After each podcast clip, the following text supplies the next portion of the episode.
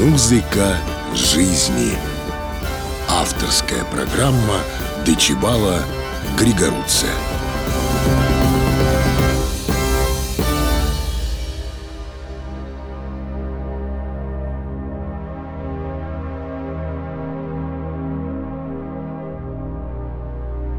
Среди высших ангелов особо выделялся красотой и могуществом Херувим по имени Деница или Люцифер, светоносец. В те времена говорил ему Всевышний «Ты – печать совершенства, полнота мудрости и венец красоты. Ты находился в Эдеме в саду Божьем. Ты был помазанным Херувимом, чтобы осенять, и я поставил тебя на то. Ты совершенен был в путях твоих со дня сотворения твоего. Но однажды Деница засмотрелся на свою красоту и возгордился. В своем высокомерии воскликнул он. Зайду на небо, выше звезд Божьих вознесу престол мой и сяду на горе в сонме богов. Зайду на высоты облачные, буду подобен Всевышнему. С этими словами Люцифер поднял восстание на небесах, и поддержала его одна треть ангелов. Так в мире впервые появилось зло.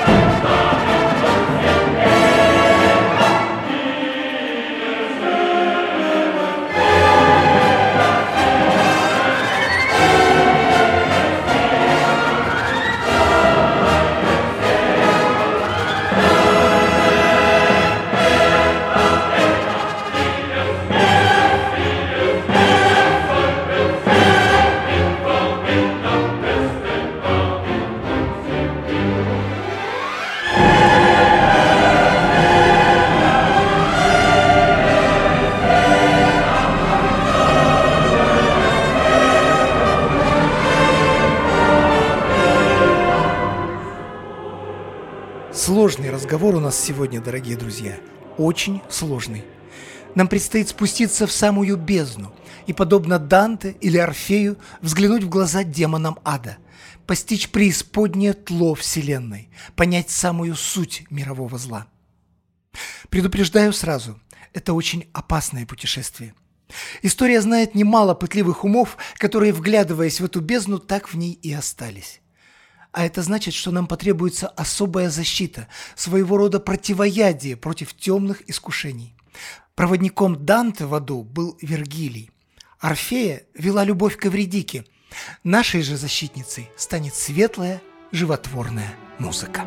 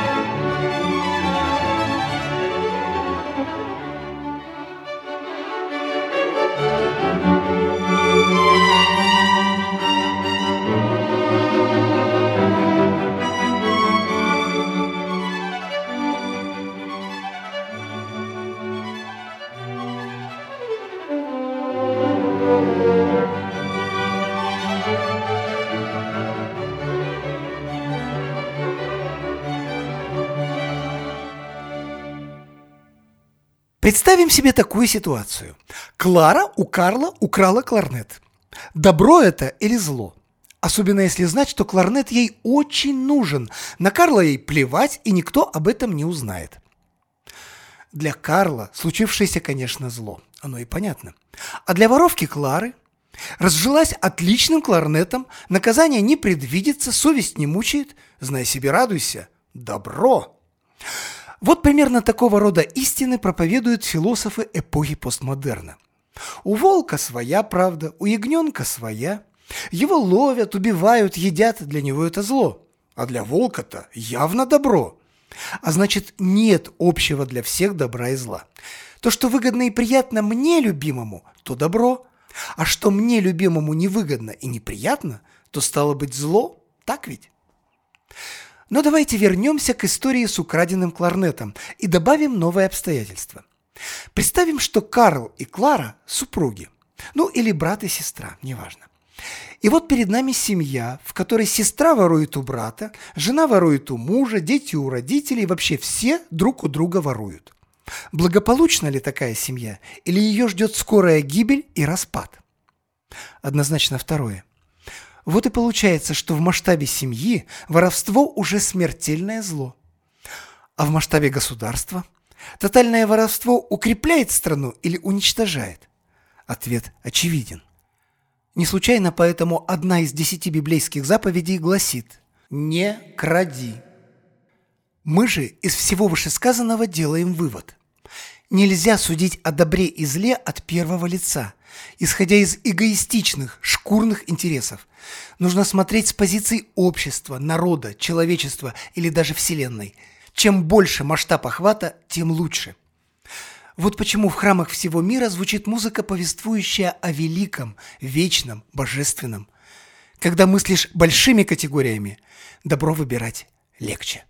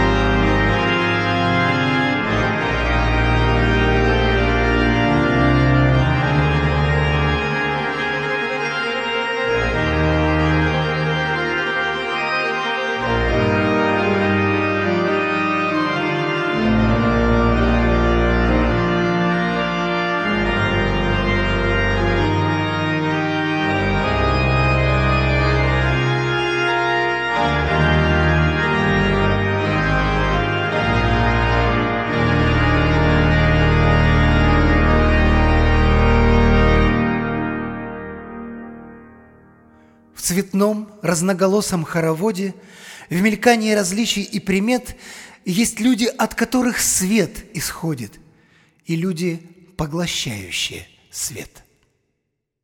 По обыкновению меткое четверостишие Игоря Губермана схватывает важную черту добрых и злых людей. Одни излучают, другие поглощают.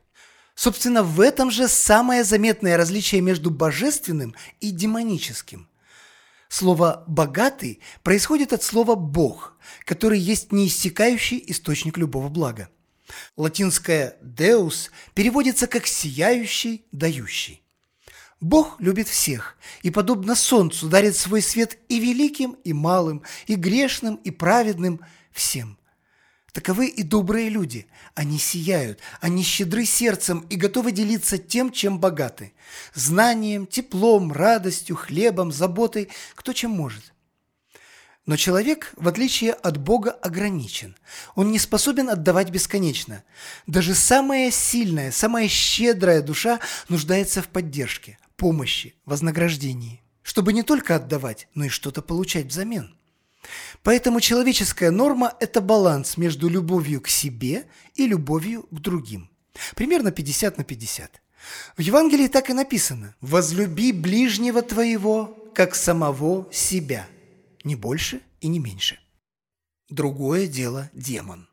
Главная черта демона – это не рога, не копыта и даже не зубы. Демон может быть очень хорош собой, образован, воспитан, респектабелен.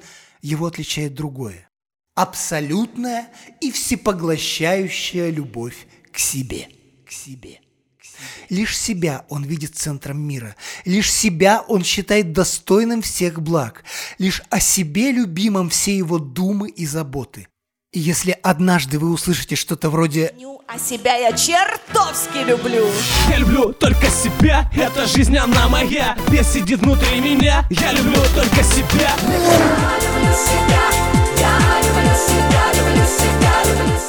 Знайте, это вас вербуют в демоны. Существа, для которых окружающие – это всего лишь питательный бульон, презренная биомасса, нужная лишь для того, чтобы с нее что-то поиметь себе, свое, для себя. Знакомо, правда? Наверняка вам встречались такие персонажи. Да и возьмем любого, хоть фольклорного, хоть литературного, хоть киношного злодея. Кощей Бессмертный, Дракула, Саурон, Волан-де-Морт, Кармен, Кэтрин из фильма «Основной инстинкт». Все они живут по принципу пиратов Карибского моря. Бери все и не отдавай ничего. Нет, бывает иногда, что демон, если ему это выгодно, может кому-то помочь, оказать некую услугу. Но даже здесь он действует как ростовщик, дает, но только для того, чтобы потом взять с процентами. Так что не будем обманываться внешней красотой, обаянием, умом, талантом, лоском. Если человек любит только себя, а других лишь использует, он, несомненно, злодей. Если вам, милая, не изменила, значит, бесспорно изменит скоро. Ласки любимых, хотя не ложны, жить невозможно без наслаждения. Уже смеются, пусть увлекают, но изменят.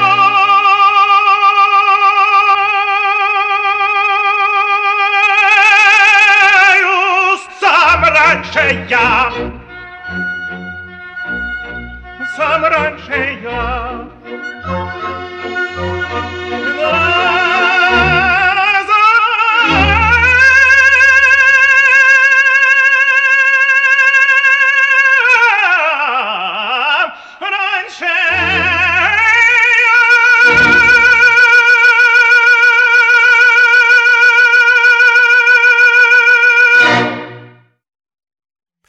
Итак, добро дарит свой свет другим.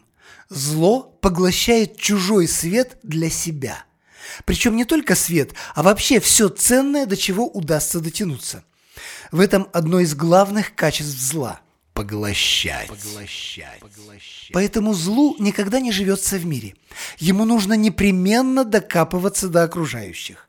Хулигану нужен прохожий, мошеннику – простак, карманнику – чужой карман, башебузуку – мирный крестьянин. Злу необходимо постоянно с кого-то что-то иметь. И это одна из основных слабостей зла. Оно зависимо. Честный торговец может прожить без рэкетира? Запросто. А рэкетир без торговца? Вообще никак. Мирные мореплаватели могут прожить без пиратов? Легко. А пираты без мирных мореплавателей? Кого грабить? На что ром покупать? Добро самодостаточно, а вот зло нет, оно паразит. Ему обязательно нужен носитель, а иначе оно погибает. Если взять десяток бандитов и поместить на необитаемый остров, то чтобы выжить, им придется либо начать честно трудиться, то есть хотя бы на время перестать быть бандитами, либо же от избытка злобы перебить друг друга. По-другому никак. Мы бандито, Gangsterito mi costeto pistoleto Oh yes. Мы стрелянто Убиванто, украданто, тоето Oh yes Manco tresto presidente, oh, ho grablanto un momento. Oh yes, Isaento, regisento na snimanto finolento.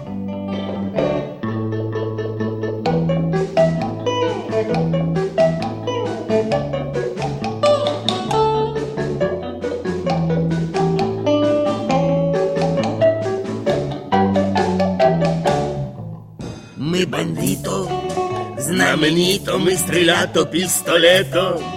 Ой, е, мы фиато, разъезжато целый день в кабриолето. Ой, постоянно пьем чензано, постоянно сыто пьяно. Ой, держим банко, миллиону и плеванто на закону. Держим банко, миллиону и плеванто на закону. Держим банко, миллиону и плеванто на закону. А. Но шутки в сторону. Мы подошли к самому главному. Помните, в самом начале мы говорили о Люцифере, который поднял восстание против Бога и решил внутри Божьей Вселенной строить свою собственную, по своим законам, без Бога, без любви, без истины.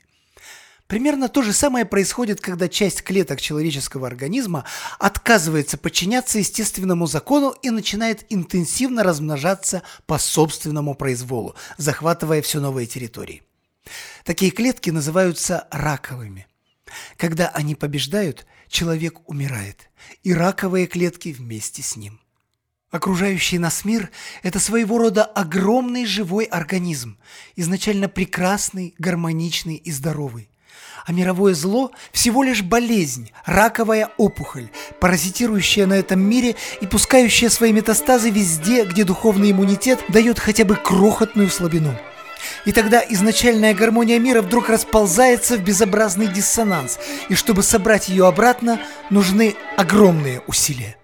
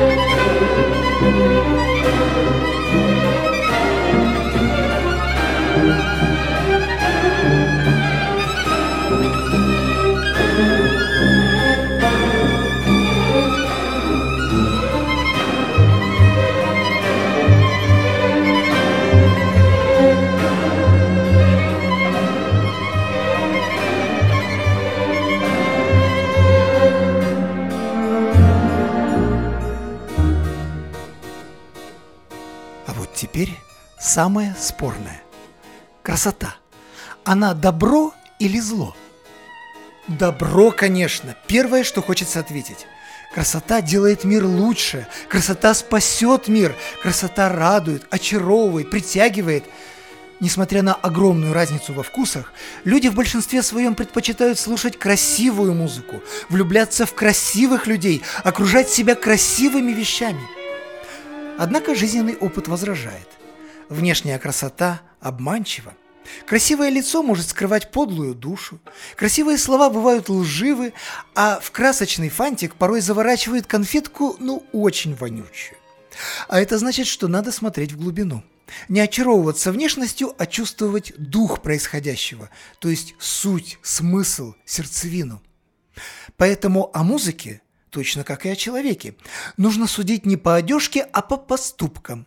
Что она с нами делает? Как меняет? Куда зовет? На что вдохновляет? Чему учит?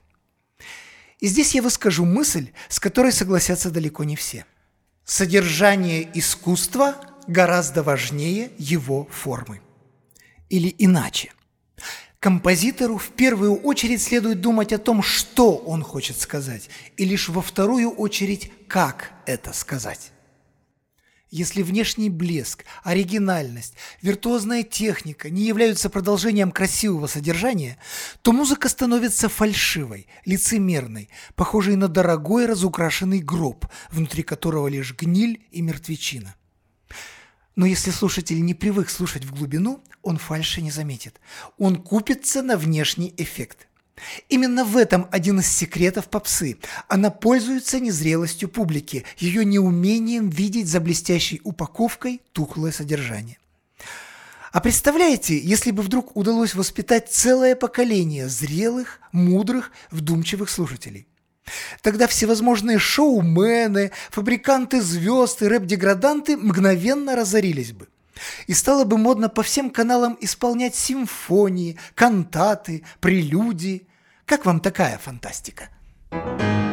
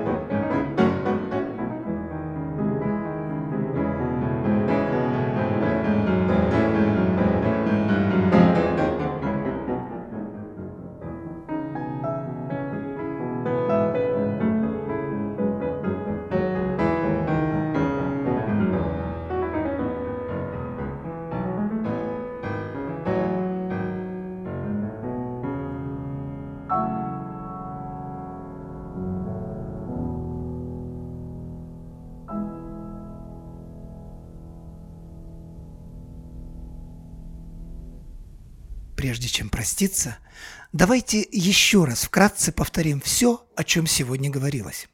Итак, мировое зло не равноценно добру. Оно не самостоятельно. Оно всего лишь паразит, болезнь, рак Вселенной. Когда человек поражен этим недугом, он начинает любить себя и только себя. Остальных же цинично использует ради личной выгоды и удовольствия. Добрые, то есть духовно здоровые люди могут создать общество всеобщей гармонии, братства и любви. А вот люди, чей дух болен злом, на такое не способны, увы. Но дух можно лечить, а душу воспитывать. И музыка здесь одно из мощнейших средств, особенно в юные годы, когда она в силах повлиять на жизненный выбор человека, направить его по высокому пути. Что нужно, чтобы расшатать духовный иммунитет и сделать человека беззащитным перед искушениями зла? Нужно взращивать корыстолюбие, эгоцентризм, самовлюбленность и презрение к окружающим. Нужно разжигать страсти, опьянять и одурять. Никогда не говорить о великом, но сужать кругозор до размеров собственного тела. Или даже еще меньше, от желудка и ниже. Ну и, конечно, никакой мысли, глубины, зрелости, только примитивные эмоции, только секс, наркотики, деньги, шмотки и все такое. Этим занимается музыка смерти. Прислушиваясь к тому, что звучит в эфире, в интернете, из соседних квартир, из окон проезжающих мимо автомобилей, нетрудно убедиться, что мир лежит возле.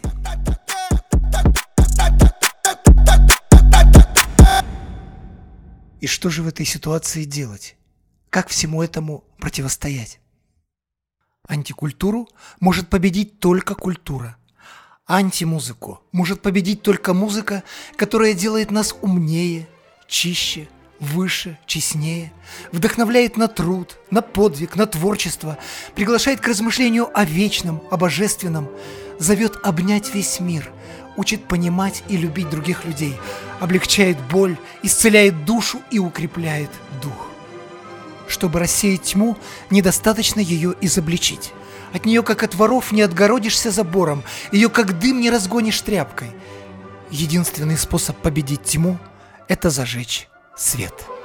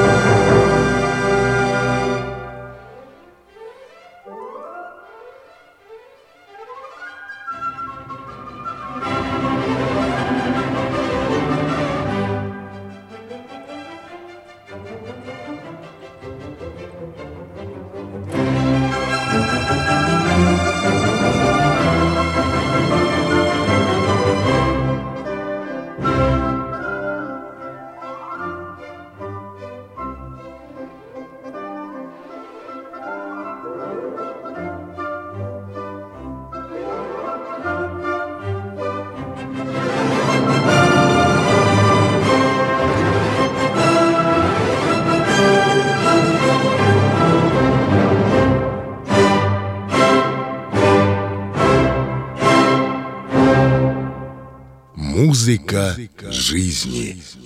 Авторская программа Дечибала Григоруция.